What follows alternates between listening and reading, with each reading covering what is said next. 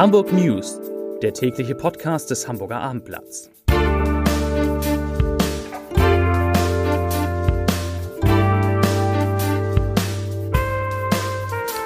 Moin, mein Name ist Lars Heider und heute geht es um die Schülerzahlen, die in Hamburg in einem atemberaubenden Tempo steigen. Weitere Themen.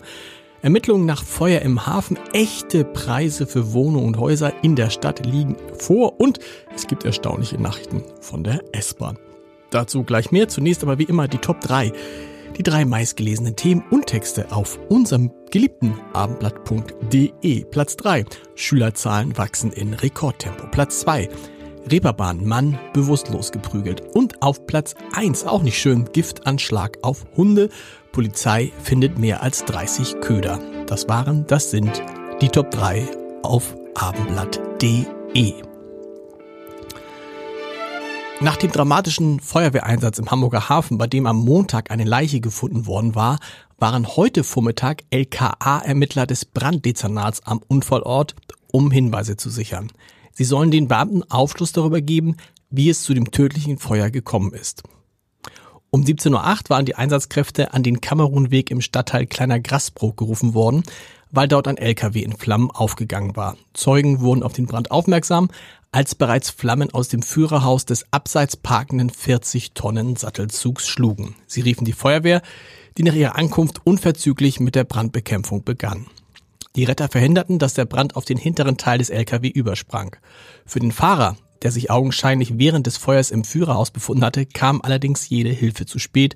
Aus den Flammen konnte nur seine Leiche geborgen werden. Dieser Schülerzuwachs ist historisch. Die Zahl der Kinder und Jugendlichen, die eine staatliche Schule in Hamburg besuchen, ist innerhalb nur eines Jahres um 6.386 angestiegen. Das entspricht der Schülerzahl von rund 350 zusätzlichen Schulklassen oder zum Beispiel 20 zusätzlichen Grundschulen. Und dazu sagt die neue Schulsenatorin Xenia Bekeris, sie sagt, ich zitiere, einen solchen schnellen und massiven Zuwachs wie in den letzten zwei Jahren hat es vermutlich historisch in Hamburg nie gegeben, auch nicht infolge der Flüchtlingskrise 2015. Zitat Ende. Noch deutlicher wird die Dimension, wenn man die Schülerzahl mit der vor zehn Jahren vergleicht. So gibt es derzeit rund 31.000 Schülerinnen und Schüler mehr als vor zehn Jahren. Das ist ein Plus von 16,5 Prozent. Das sind einmal gute Nachrichten für S-Bahn-Nutzer. Man kann sie kaum glauben. Die Hamburger S-Bahn ist pünktlicher als viele andere Betreiber in Deutschland. Das geht aus einer Statistik des Bundesverkehrsministeriums hervor. Im Jahr 2023 erreichten demnach 96,5 Prozent der Züge in Hamburg pünktlich ihren Halt. Damit liegt die Hansestadt weit oben im deutschlandweiten Vergleich und wird nur noch knapp von der Berliner S-Bahn übertroffen mit einer Pünktlichkeit dort von 96,6 Prozent. Aber im Vergleich zum Vorjahr hat sich die Pünktlichkeit der Hamburger S-Bahn verschlechtert, allerdings nur um einen Prozentpunkt.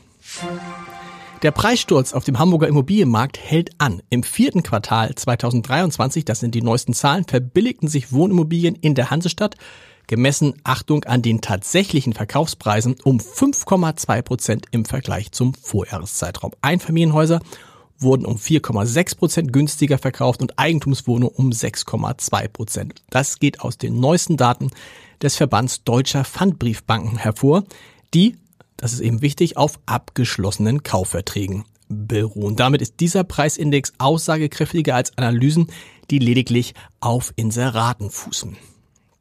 Auf das gesamte Jahr 2023 bezogen sind die Preise für Einfamilienhäuser in Hamburg um 5,8 Prozent und für Eigentumswohnungen um sieben Prozent gefallen. Der Rückgang in Hamburg fällt damit stärker aus als im Bundesdurchschnitt. Und das sagt der Hauptgeschäftsführer des VDP, der diese Daten erhoben hat. Er sagt, ich zitiere, eine Trendwende bei den Immobilienpreisen, über die bereits des Öfteren in der Öffentlichkeit spekuliert wurde, ist noch nicht absehbar. Zitat Ende.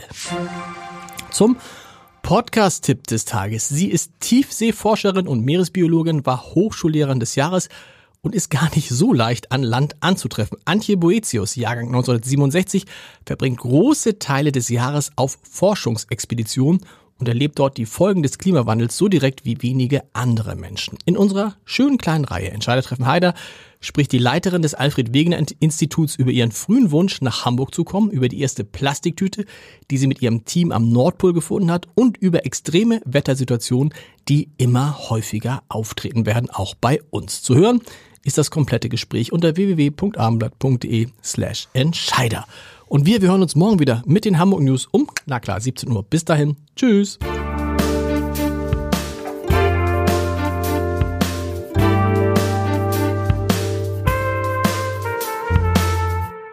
Weitere Podcasts vom Hamburger Abendblatt finden Sie auf abendblatt.de slash podcast.